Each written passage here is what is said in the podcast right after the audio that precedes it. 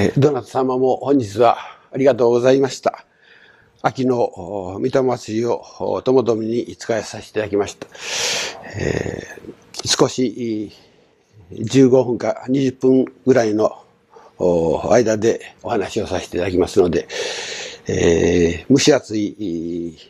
室内でございますので、どうぞゆっくりと気を楽にしてお聞き取りいただきたいと思います。どうぞよろしくお願いします。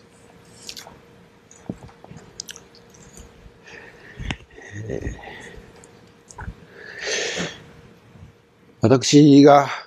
近所協会にご用いただくようになりまして、え、来年で、え、ちょうど40年になります。えー、18で、えー、4年間東京に学生生活を送り、それが終わって、足掛け6年間、ご本部で修行したり、県議所に通ったりしておりました。その後、半年ぐらい、父のもとで、修行させていただきましたが、28の暮れに近所教会に行きまして、それから40年でありますので、一番長い時間をこの名古屋の近所教会でご用することになったわけであります。非常にま感慨深いものがございます。えー、当初は両親が、えー、私が次男でありますので、兄は松島教会の後を継ぐとしましても、次男の私は新たな教会を作って開拓布教をするかと。そういう願いがありまして、私もそのつもりでおりました。えー、ところが、研究所で5年目に入りました時に、白上先生がどうしても名古屋のこの近所教会というところの後継が困っておるからそこを継いでくれないかというお話が邪気しまして、そして、え、名古屋に来させてもらいました。え、名古屋に来る前に、父は、あまりまあ、晩年丈夫ではありませんでしたけれども、やはり私が、どういう教会に、どういう場所に行くのかということが気がかりであったんでしょうか。えー、二度ほど母と一緒に、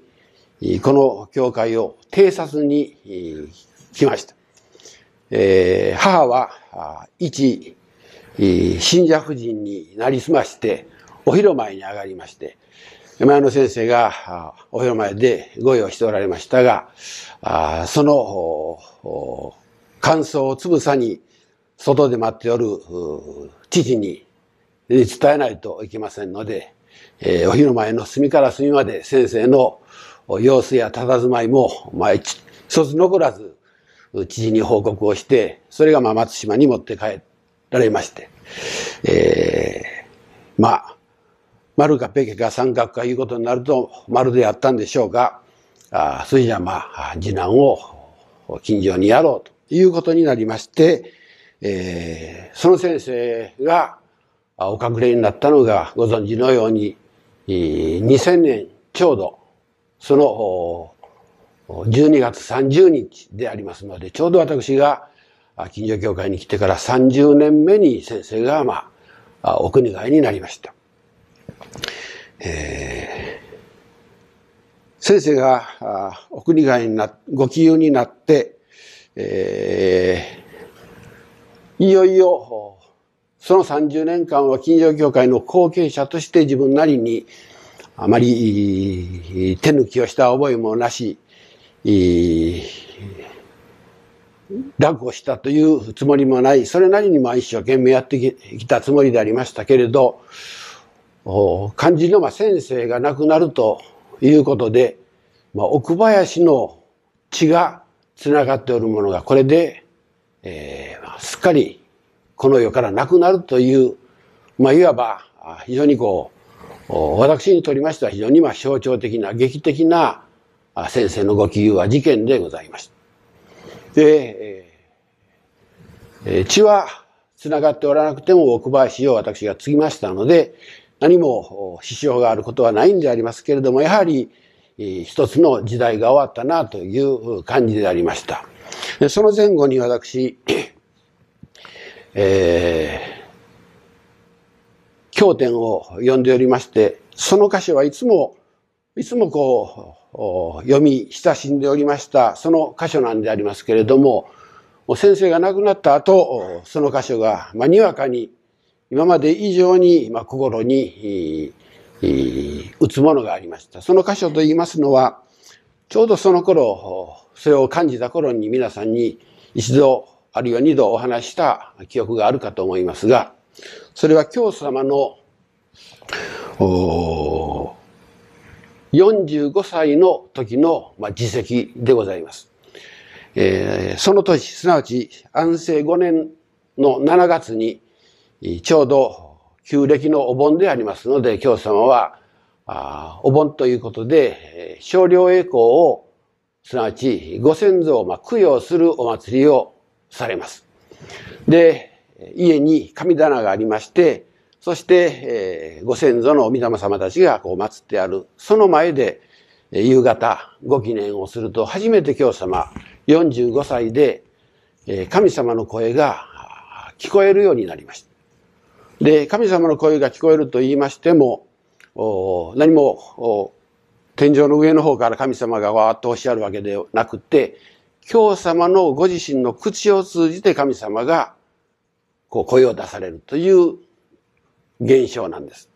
すなわち、私がまあ今日様としまして、こうやって少量栄光のためにご先祖さんに手を合わせて、ご記念をしておりますと、その口、今日様の口から神様が声を出される。どういうことを言われたかと言いますと、ああ、お盆の暮れになって、今お前は、お前はというのは教祖のことです。あなたは今、ご先祖に心を寄せてご記念をしておる。今、川手家のまつわるすべての少量たち、ご先祖さんたちが、ここに今集まってきておる。そしてお前がご記念をしておることについて、えー、少量たちがお礼を申したいと言っておる。と、神様が教様の口を通じて言われるんです。それで、その時にたまたま森田八右衛門という教祖からすれば、おじにあたる方が、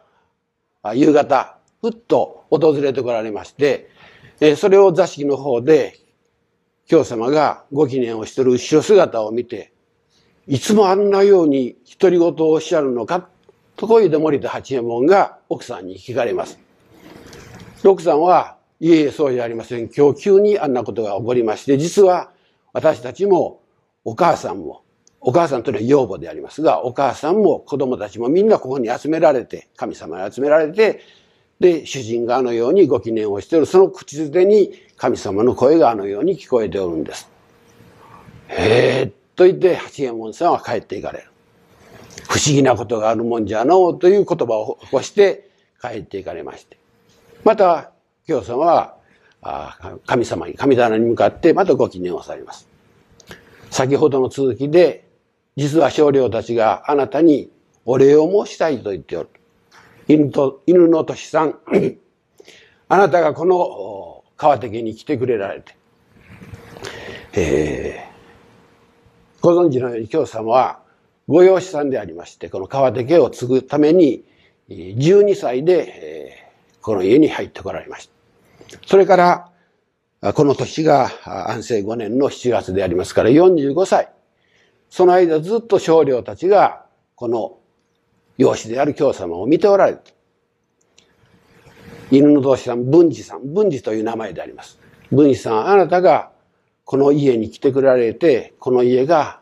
潰れる、潰れるところをこのように立ち行くようになって少量たちがお礼を申しております。こういうふうなことを神様が京様の口を通じて言われたんです。で、教祖はそれで、まあ、恐縮をして、まあ、深く頭を下げて、帰ってご先祖、親先祖さんたちに、まあ、お礼を申されて、その場は終わります。そういう、まあ、実績といいますか、あ場所を私改めて今日、先代が亡くなりました後、この箇所をずっとこうう読んでおりました。えー、それじゃあ私は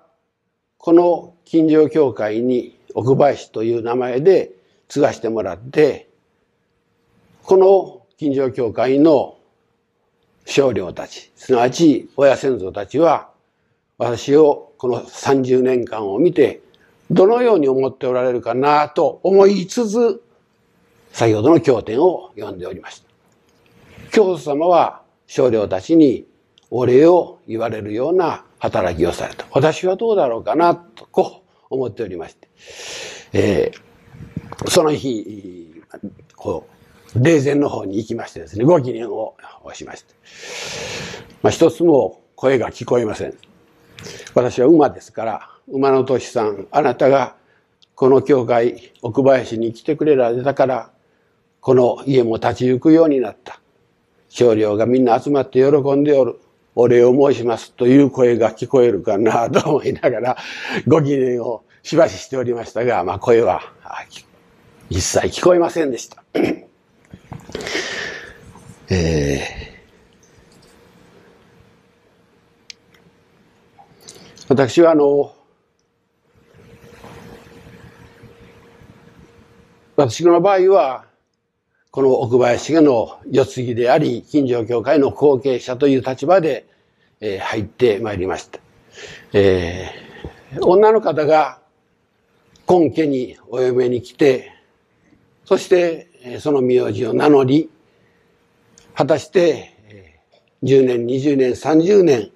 その家に来て、少量たちがどのようにお嫁さんを迎えたであろうか。えー、養子であったり、お嫁さんであったりというものだけではなくって、その家に生まれた子供たち、これもある意味では世継ぎでありますから、その家に生まれたということで、10年、20年、30年経って、あなたがこの世に生まれてきてくれたので、親先祖も喜んで少量たちがお礼を申しておるというような生き方が私たちお互いできておるかどうかを一度心に尋ねてみなければならんのではないかと思います。それでは、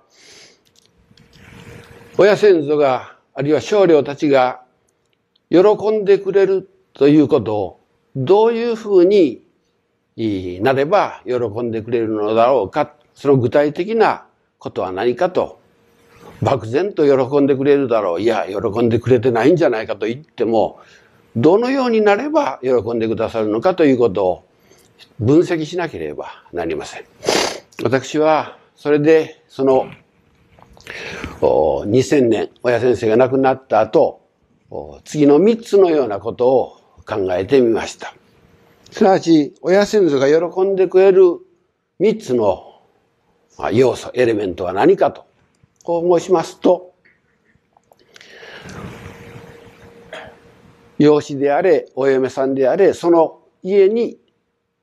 そのご両親のもとに生まれてきた子供であれ、その家を、その家族を、家庭を繁盛の方に導いていってるかどうかというのが一つの目処になるかと思います。それが親先祖にとってはどれほどの喜びだろうかと思います。私の方からすればどのように親孝行や先祖孝行ができたかということであります。家からすればその家がどのように展開、繁栄、繁盛したかと。これが一番目でございます。二番目は、その世継ぎであるお互いが、良い生き方ができる。心も豊かになり、和み、心根がいい生き方ができる。そういう人間関係が展開できる。ただ、豊かに繁盛するだけではなしに、その心根によって、家内が平和になるかどうか、いうのも一つの目処ではないかと思います。すなわち二番目は、どういう心持ちになれるか、どういう生き方ができるかという問題。これが二番目の要素であります。最後に三番目は、ご存知のように、私は奥林家はちょうど2000年の12月30日に血が途絶えましたけれども、その後、奥林家を守って子孫につなげていく。子孫を広げていく。そういう働きができておるかどうか、そのことを神様にお願いしておるかどうか、信心でおかげをいただくということは、そのことがどうなっておるかということを3番目に考え直してみなければならんわけであります。えー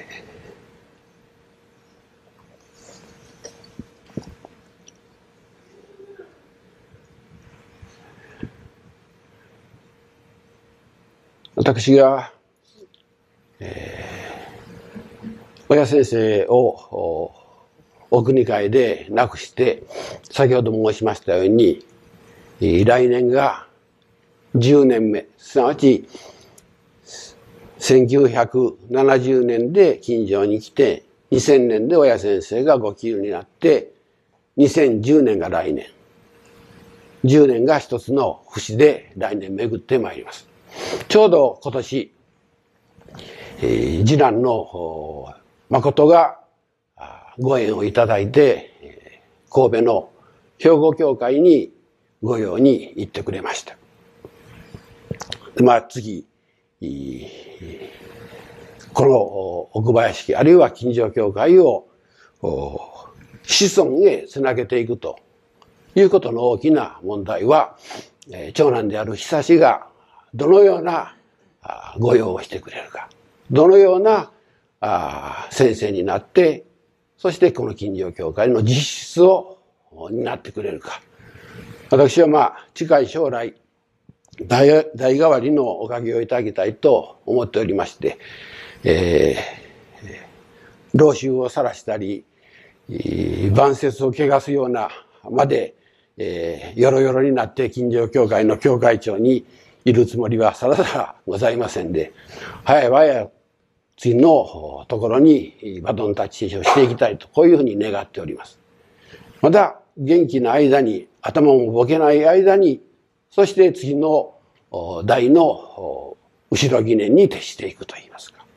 後支えをしていく。そういうおかげをいただきたいと、まあ、思っております。そこで、えー、おそらく長い間皆さんから、ご疑念をいただいたり、お気遣い、お心遣いをいただいたかと思いますけれども、実は、えー、長男の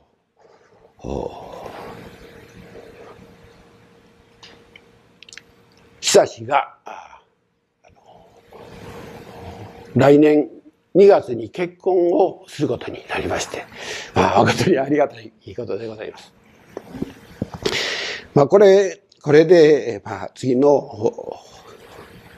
まあ、万全ということではありません。安心ということではありませんけれども、次の子孫へ、この道が、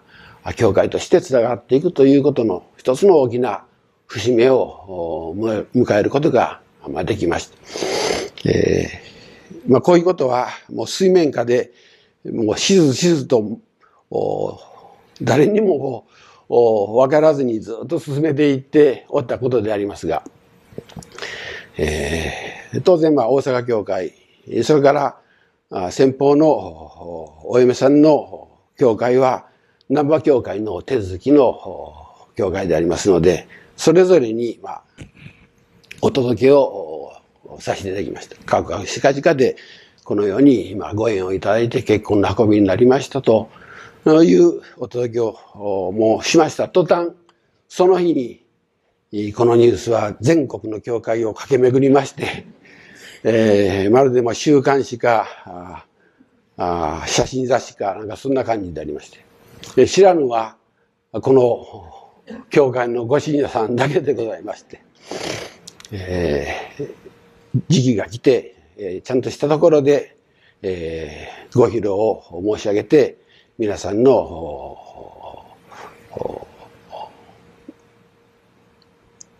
お心遣い、ご記念に応えさせてもらおうというふうに思っておりまして、まあ本来は10月1日の発行の月報に書かせていただこうと思いましたけれども、先生分かっておったのになんでそこまで引き伸ばすんだって文句を言われてもいけませんので、まあ今日、三沢祭りでもありますし、この今日のお話が、親先祖からずっと続いていって子孫に伝わっていく近所教会のこれからの運命というか、その中の一つのエポックとして私が御用し、さらに長男が御用を受け継ぎ、結婚をし、次の代をまたおかけいただくという、その三田祭りでございましたので、お話を後半は長男のことになりまして、誠に申し訳ありませんが、婚約も終わり、あとは2月の10日の結婚式を待つというだけになりまして、えー、そういうことをお伝え、方々、今日の、今日はに変えさせていただきたいと思います。いよいよ本当にありがとうございました。